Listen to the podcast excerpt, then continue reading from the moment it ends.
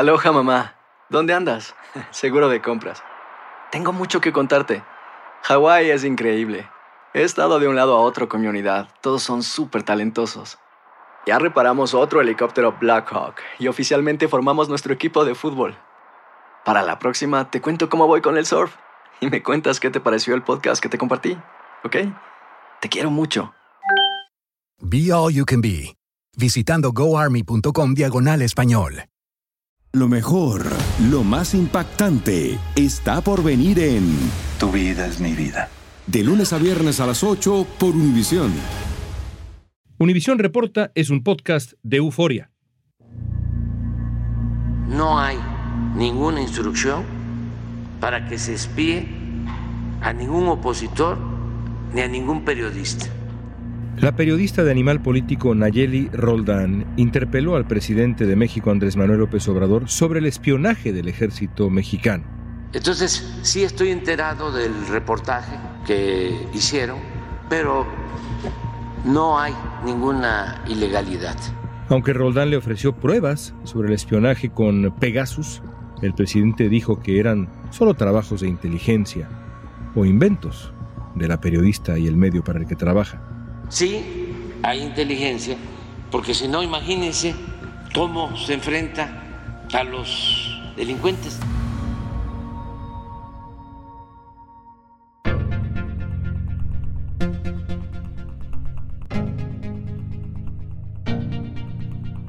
La periodista Nayeli Roldán hoy nos va a explicar cuáles son las pruebas de que el ejército mexicano ha hecho labores de espionaje, por qué espiaban a un defensor de los derechos humanos y cuál es la responsabilidad del presidente Andrés Manuel López Obrador. Si sabía y estaba, digamos, dando permiso para el espionaje, era grave. Si no sabía y el ejército está haciendo esto a sus espaldas, es gravísimo. Hoy es miércoles 22 de marzo, soy León Krause, esto es Univision Reporta.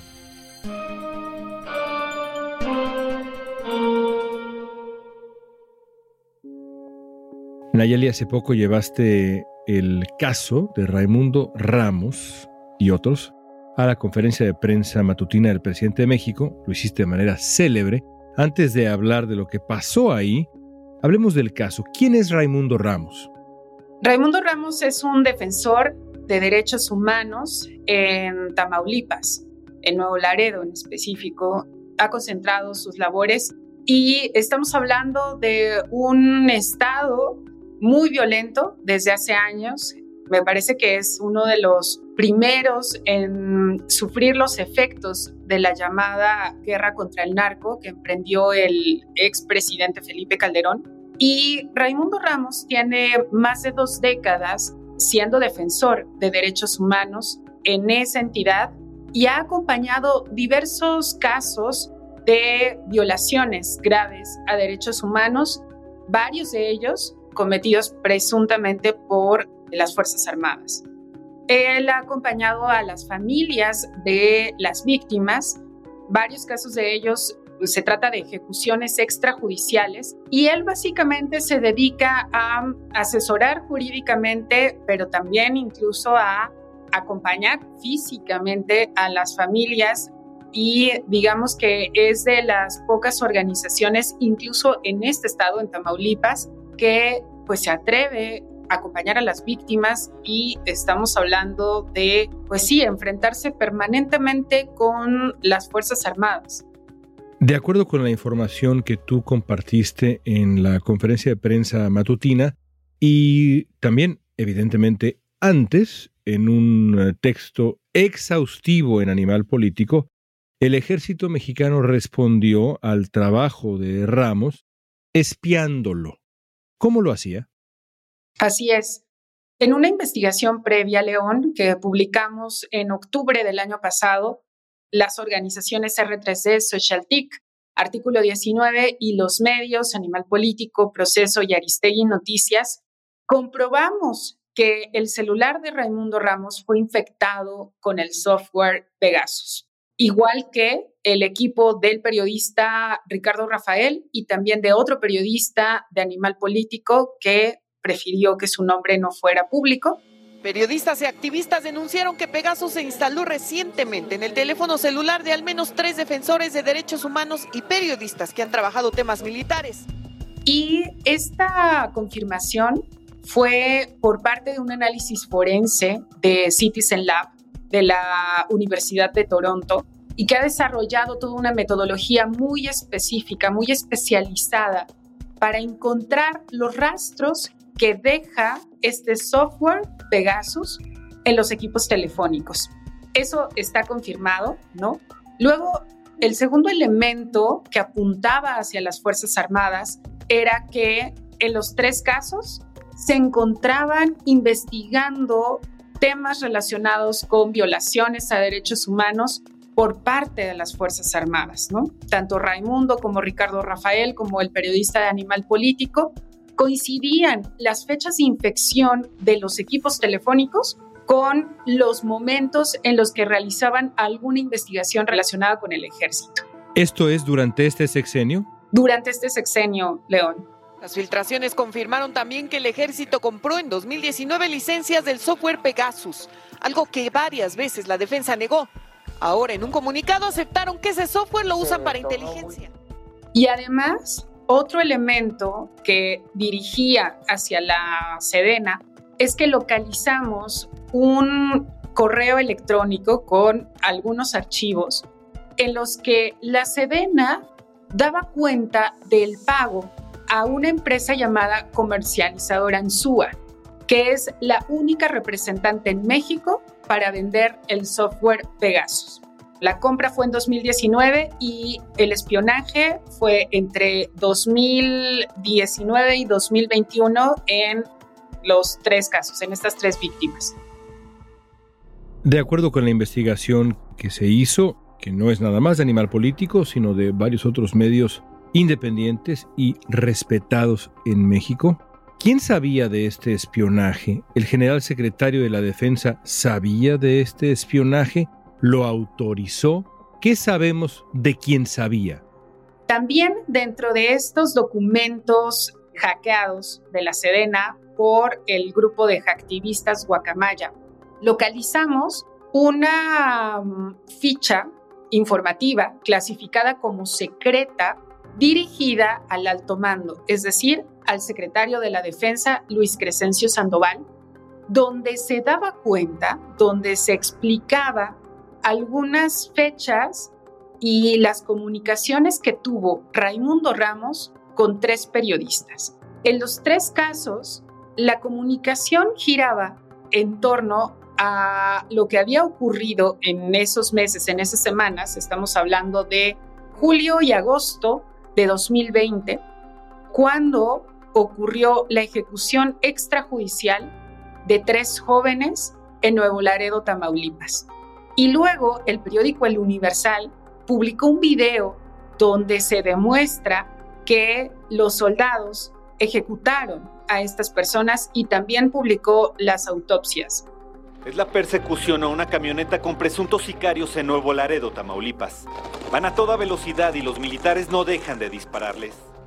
Donde se confirma también que los jóvenes no iban armados, que más bien habían sido secuestrados que se encontraban, sí, en los vehículos de presuntos delincuentes, pero que en esta confrontación los militares asesinan a estos jóvenes, ¿no? Presuntamente los militares.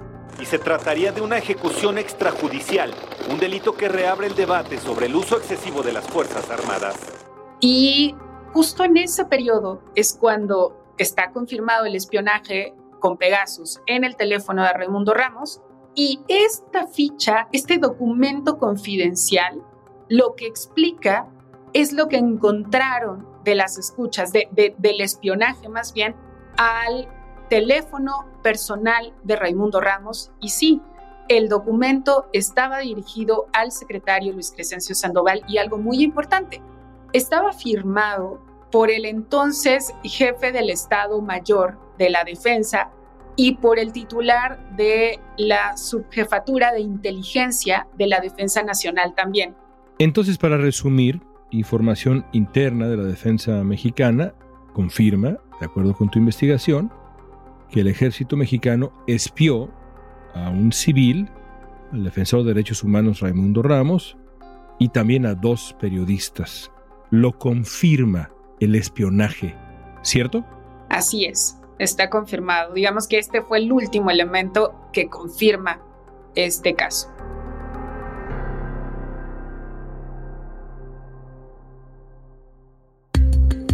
¿Son legales las labores de espionaje del ejército mexicano? Lo vamos a analizar al regresar.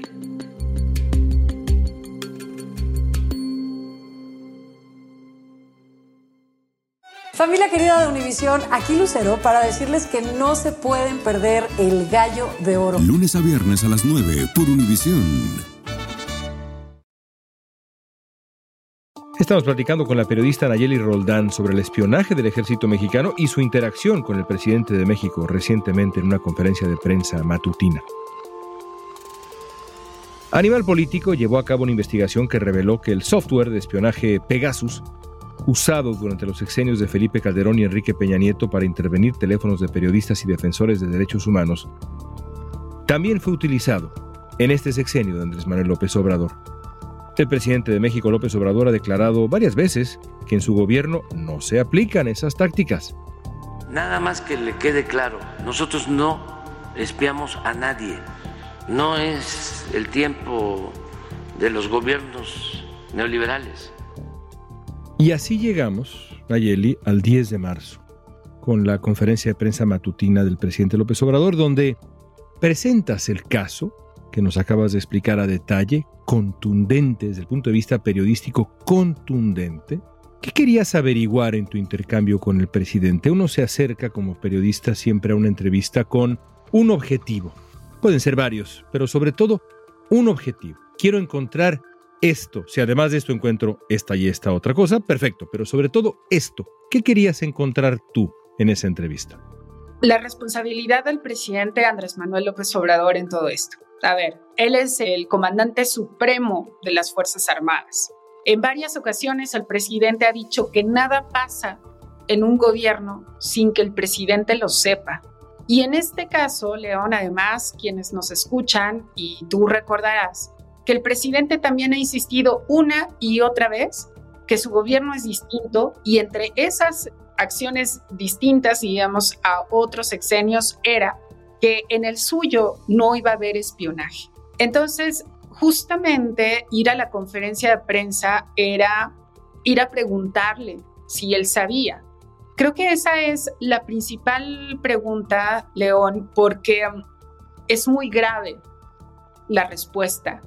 Cualquier respuesta que hubiera dado al respecto era gravísimo. Si sabía y estaba, digamos, dando permiso para el espionaje era grave. Si no sabía y el ejército está haciendo esto a sus espaldas, es gravísimo. ¿Te dijo sí o no si sabía? Reconoció que sí sabía que se realizaba inteligencia, no espionaje. Empezó con este suerte de galimatías, ¿no? Este, de jugar con estos términos en no es espionaje, es inteligencia y la inteligencia es necesaria en el gobierno y la inteligencia es necesaria para combatir el crimen, ¿no? Es un trabajo de inteligencia que se hace en coordinación con el Centro de Inteligencia del Estado y que tiene como propósito conocer sobre movimientos, operaciones de la delincuencia organizada y se enfrascó como en este intento de marearnos literalmente con los términos. Eufemismos. Te dijo, en efecto, que, momento, no es lo mismo inteligencia que espionaje. ¿Qué opinas? ¿Tú has visto los documentos? ¿Tú conoces el trabajo de quien ha sido espiado? ¿Sabes por qué los espiaron? ¿Hay diferencias en este caso entre espionaje e inteligencia? ¿O esto que estás viendo, Nayeli, se llama espionaje? Hay diferencias. Por supuesto que esto se llama espionaje, León.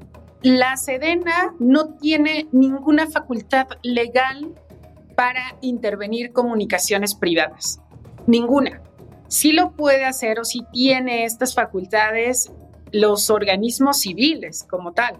O sea, el CISEN, ahora CNI, la Fiscalía General de la República, Por supuesto que sí, sí puede solicitar ante un juez el permiso para intervenir comunicaciones y generalmente se trata de la presunción de un delito, un presunto delincuente. Nada de esto ocurrió en estos casos. Nada de esto. O sea, para empezar, la Sedena no tiene facultad. O sea, la ley no le permite hacer intervenciones, ni siquiera solicitándolo ante un juez. Es más, un juez se lo negaría, justamente argumentando o basándonos en que legalmente no tiene facultad.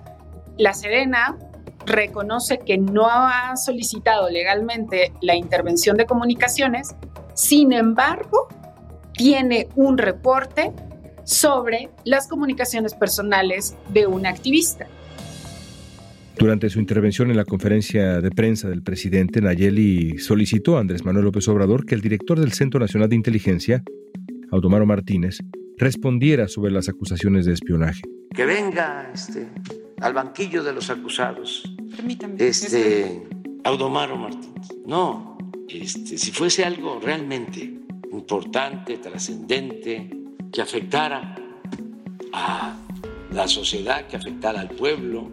No, esto es un invento de ustedes. El presidente descartó la posibilidad de que Martínez respondiera y descalificó el trabajo de la periodista. No hay objetividad, no hay profesionalismo. Es una prensa tendenciosa, vendida, alquilada, al servicio de los corruptos. Entonces, ¿por qué este, les vamos a hacer el caldo gordo a ustedes? Luego dijo que esto es un invento de ustedes. Creo que ha quedado claro en esta conversación que esto no es un invento, que no parte de la imaginación de un grupo de periodistas, no es una ficción, viene de la evidencia, las pruebas, Así es, así es, León. Me parece que en ese punto ya de la conferencia, de este intercambio, que yo creo que para entonces ya sumaba más de media hora, el presidente da esta frase de esto es un invento suyo y que tú comprenderás, León, que cuando eres periodista y alguien te dice algo así, cuando tienes las pruebas, significa un insulto. El mayor insulto. Ahí me parece que el presidente ya se había quedado sin argumentos y en ese momento no quise responderle tal cual cuando estaba diciendo esto es un invento suyo, sino más bien apelar a que yo llevaba los documentos, por lo menos explicarle uno de ellos, que era el documento estrella, ¿no? Que es este reporte de inteligencia y donde además encima de todo, y creo que ese es un elemento que no mencioné hace unos minutos de la diferencia entre espionaje e inteligencia, cuando el presidente dice que la inteligencia es para combatir al crimen organizado, este reporte de la Sedena tenía como intención incidir en una investigación que realizaba la policía militar en ese momento para investigar a sus propios elementos y en este caso ese reporte de inteligencia tenía la intención de defender al ejército. Déjame terminar con eh, una pregunta que leí justo en las horas posteriores a ese intercambio histórico que tuviste con el presidente de México. Alguien decía en eh, Twitter, ¿y qué habrá pasado después? Una vez que se apagan las cámaras y termina la conferencia, y esto ya no lo dice el tweet, pero yo interpreté, alguien se acerca, en tu caso con Nayeli, de presidencia, insiste, trata de darte más información, hay un diálogo posterior o simplemente agarras tus cosas, tus documentos, das la media vuelta y sales de Palacio Nacional. ¿Hay algo que ocurre después? No, nada, León. La verdad es que um, sí se volvió un momento sumamente tenso, tan tenso que cuando pues se da el corte, digamos, de la grabación, de verdad que todo se quedó en silencio. Digamos que se vive la tensa calma, ¿no? Dirían, tal cual. O sea, como y además como que todo el mundo muy sorprendido de lo que acababa de pasar.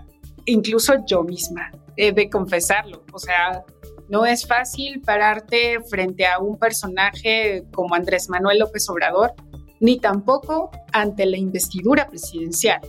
En un espacio además plenamente controlado por parte de presidencia, en todos los sentidos, hasta de los aspectos técnicos. Quien conozca de televisión sabrá que eso está controlado justamente para que sea el presidente quien mantenga la agenda, diría él mismo, y que de este lado no tenemos necesariamente las condiciones. Incluso en algunos momentos de la grabación sí se alcanza a ver a una persona de presidencia que está detrás de mí en cunclillas, tocándome el brazo, pidiéndome el micrófono varias veces. Y yo, de ser franca, las primeras dos veces no tenía la menor idea de qué hacía detrás de mí. O sea, yo estaba como muy concentrada hacia el presidente, pero a la quinta vez que me estaba tocando el brazo fue cuando al micrófono dije, permíteme, estoy escuchando al presidente.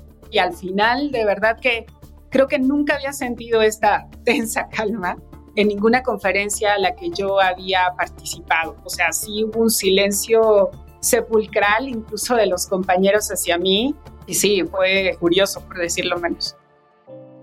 Nayeli, te agradezco tanto y antes de irnos quiero reconocerte la valentía y la elocuencia periodística porque más allá de las filias y fobias de quien nos puede estar escuchando en función de la figura tan polarizadora que es el presidente de México, que levanta pasiones a ambos lados, creo que más allá de eso, hay que reconocer la importancia del periodismo. En este caso, frente a este gobierno, en otros casos, frente al gobierno anterior y el anterior y los que vengan.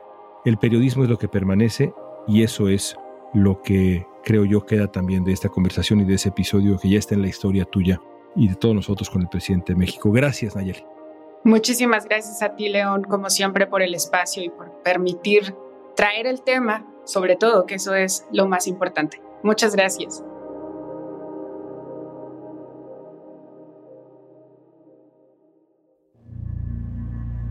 La semana pasada, unos días después de la interpelación que le hizo Nayeli Roldán, el presidente López Obrador reiteró en su conferencia diaria que su gobierno no espía, sino que realiza labores de inteligencia para combatir al crimen organizado.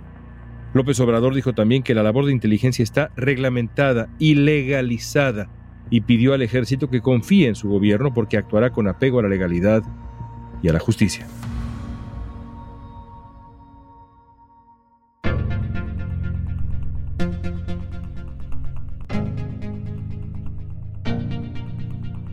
Esta pregunta es para ti. Después de lo que escuchaste de Nayeli Roldán, ¿te parece que el ejército mexicano espía o realiza labores de inteligencia? ¿Qué opinas? Usa la etiqueta Univisión Reporta en redes sociales. Danos tu opinión en Facebook, Instagram, Twitter o TikTok. Escuchaste Univisión Reporta. Si te gustó este episodio, síguenos y compártelo con otros. En la producción ejecutiva, Olivia Liendo. Producción de contenido, Milly Supan. Asistencia de producción, Natalia López y Waleska Mansi. Booking, Soía González. Música original de Carlos Jorge García, Luis Daniel González y Jorge González. Soy León Krause, gracias por escuchar Univisión Reporta.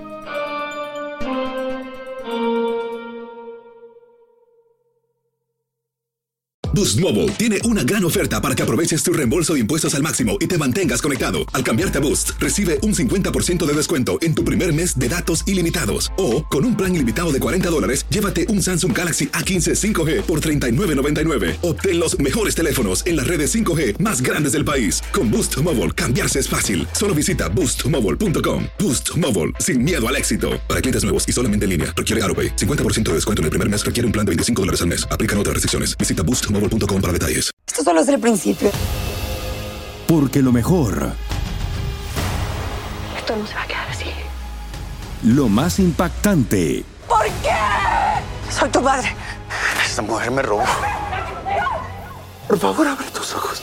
está por venir en ¿Entendiste? Tu vida es mi vida. De lunes a viernes a las 8 por Univisión. Y eso sí que amerita un brindis, ¿no crees?